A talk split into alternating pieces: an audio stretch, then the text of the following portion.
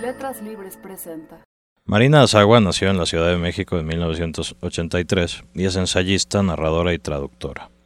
Es historiadora por la UNAM y maestra en escritura creativa y edición por la Universidad de Melbourne, Australia. Ha sido becaria del FONCA, de la Fundación Nuevo Periodismo Iberoamericano y de la Fundación para las Letras Mexicanas.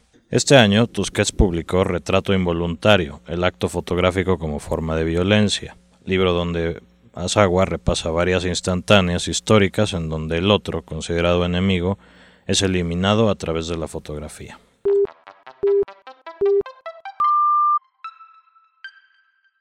Esto es Primeras Letras, un podcast de letras libres. Voy a leerles tres fragmentos del libro Retrato Involuntario. El primero es un poco una definición del concepto básico del libro, que es el retrato involuntario. ¿Cómo definir un retrato involuntario? En su expresión más simple, se trata de una fotografía producida sin el consentimiento del retratado. El registro de la cámara practicado como ejercicio de imposición, de robo de la imagen.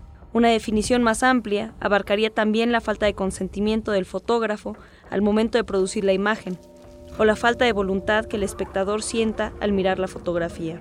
Sucede, especialmente con respecto a imágenes de violencia, que una vez vistas resulta imposible borrarlas de la mente.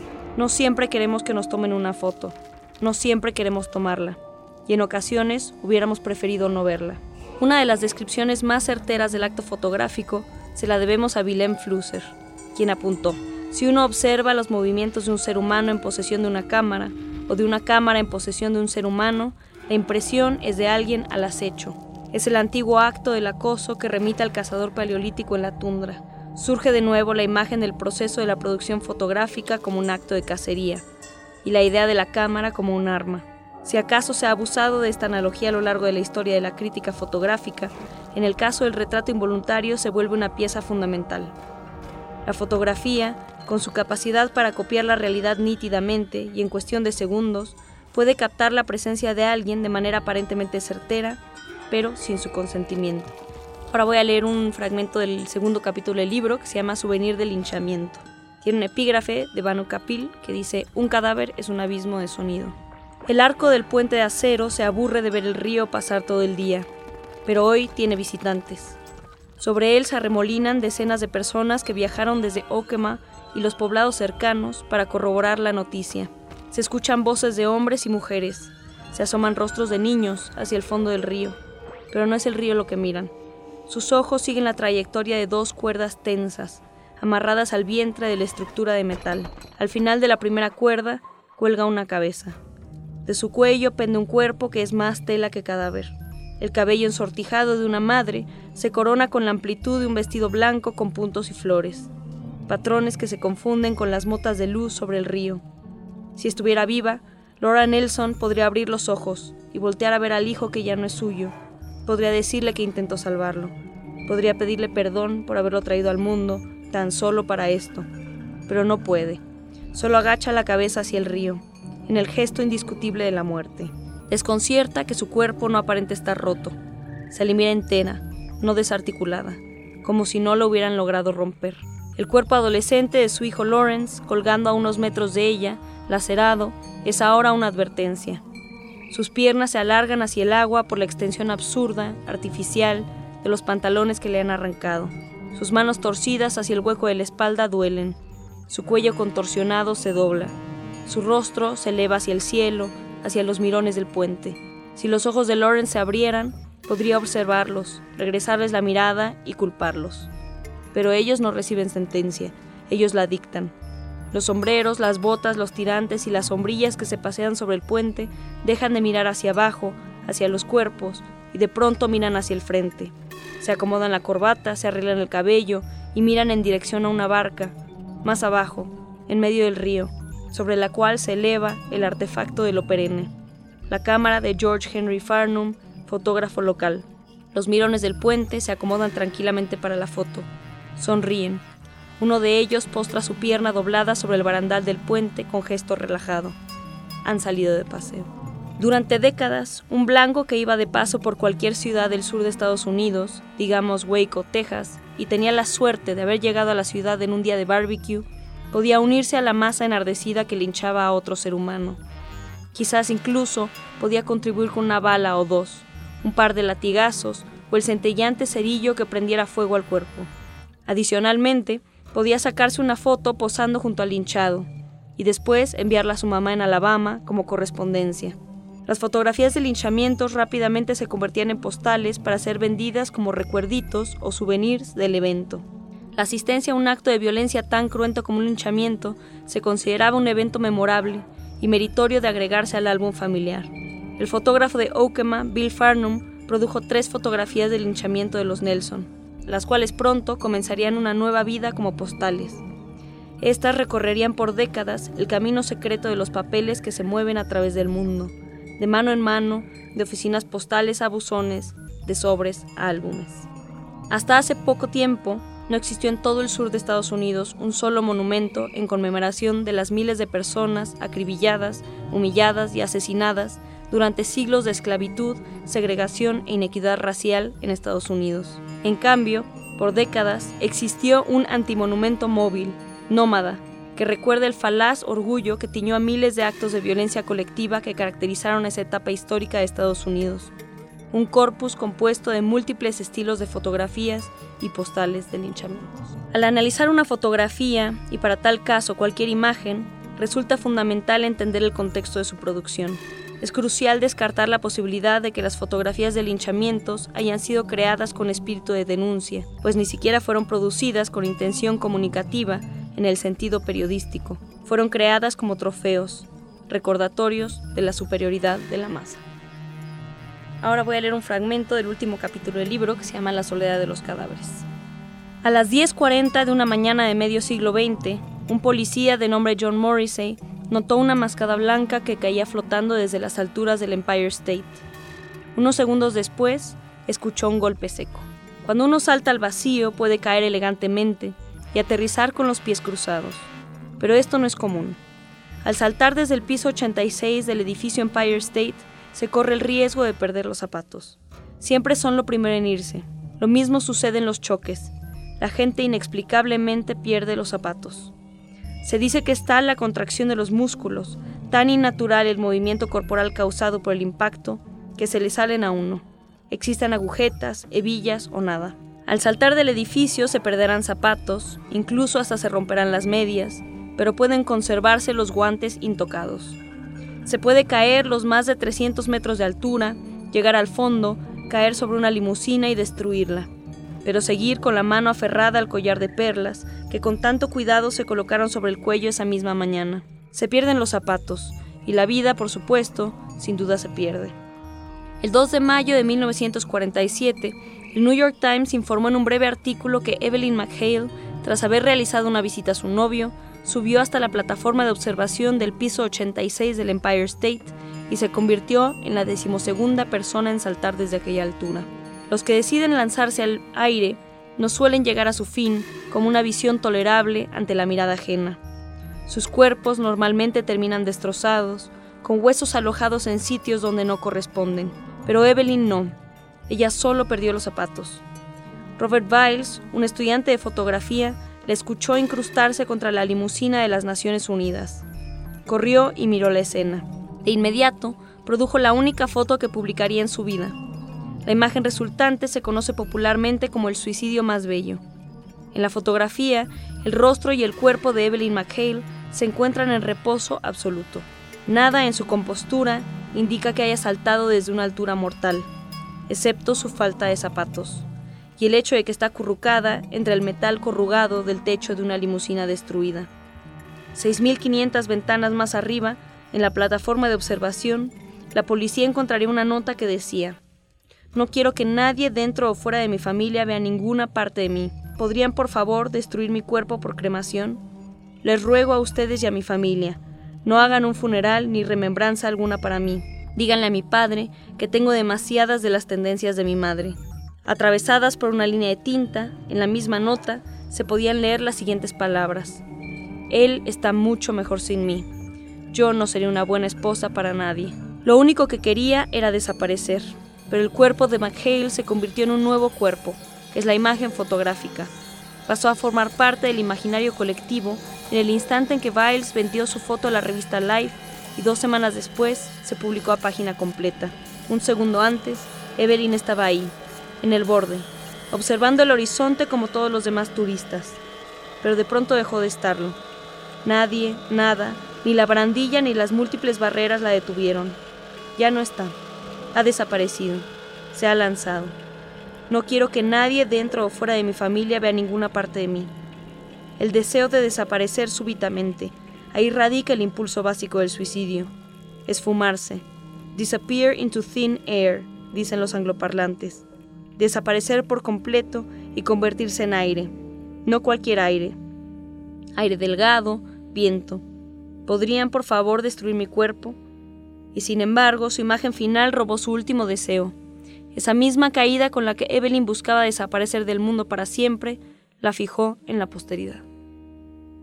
Muchas gracias Marina por la lectura. Platícame un poco cómo surgió este libro, Retrato Involuntario. Pues surgió de una investigación relativamente larga eh, que se detonó por mi tesis de maestría, la cual se concentró en el caso del genocidio camboyano y una serie de fotografías que se tomaron en una prisión en la capital de Camboya, que se llama Phnom Penh, en una cárcel que se llama Tuol Sleng, durante el régimen del Jemer Rojo.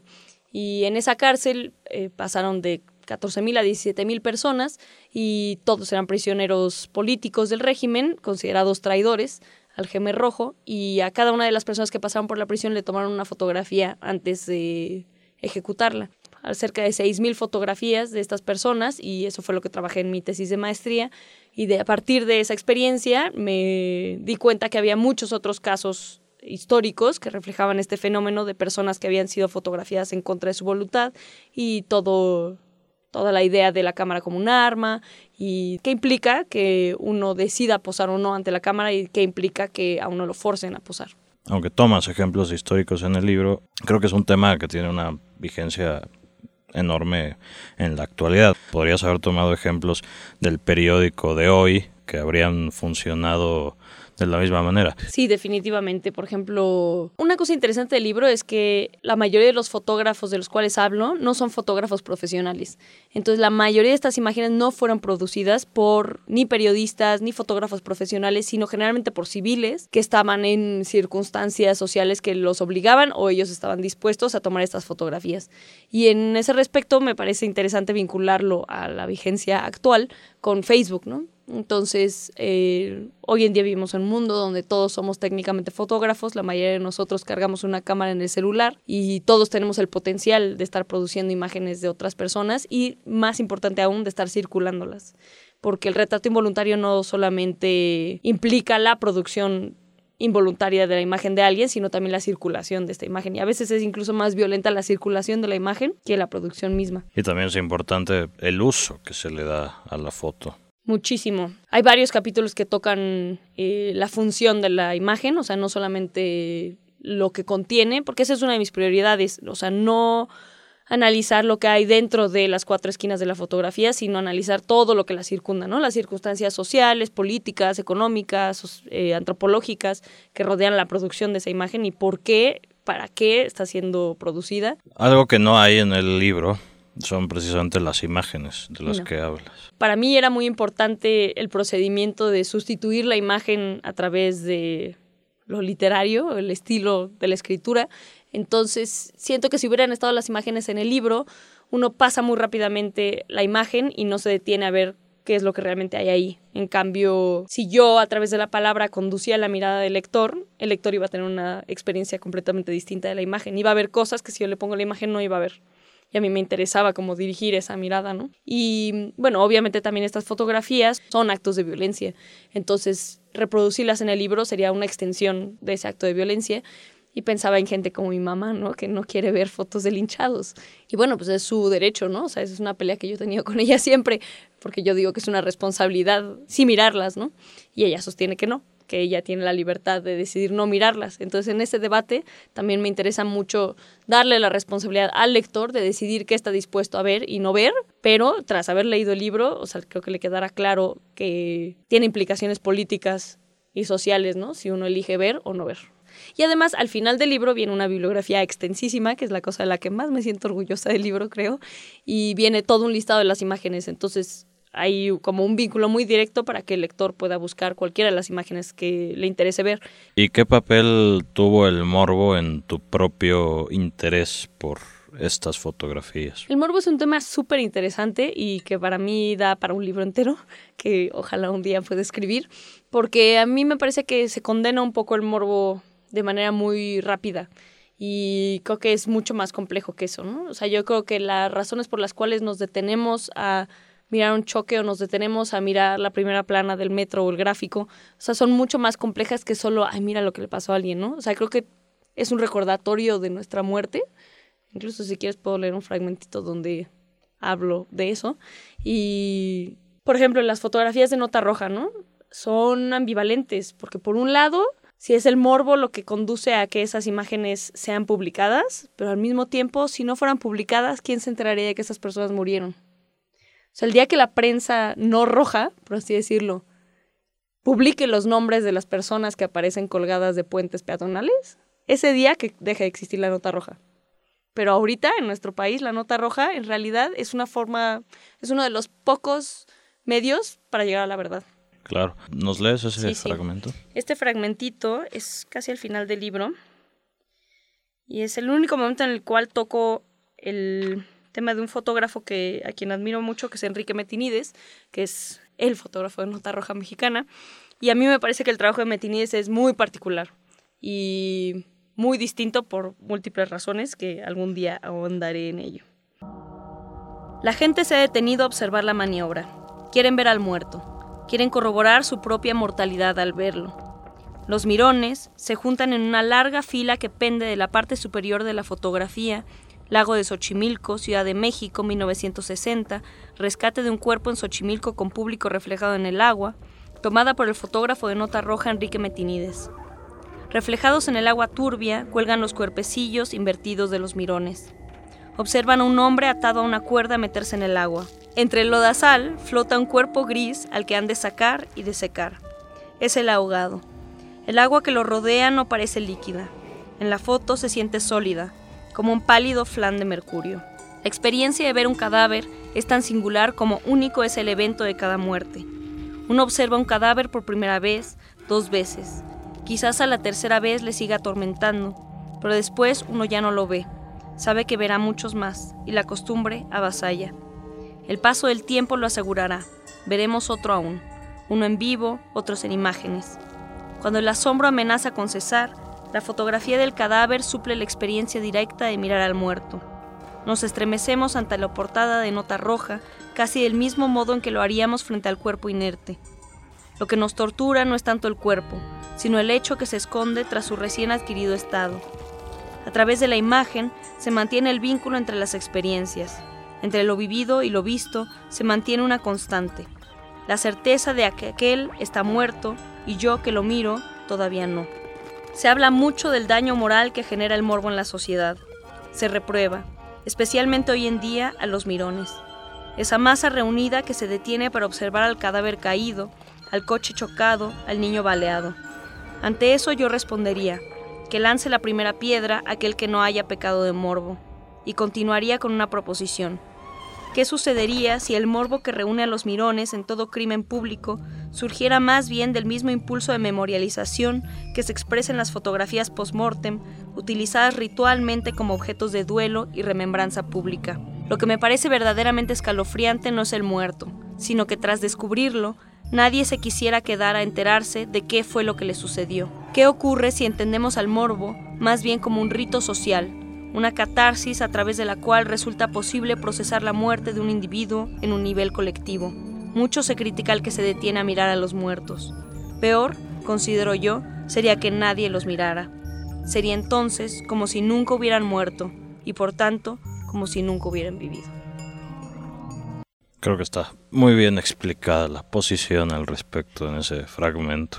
El trabajo partió de, un, de una investigación académica, es un trabajo pues, académico en su origen, sin embargo, te importa, te importó al momento de escribir el libro que estuviera bien escrito, que tuviera un estilo literario, ¿no?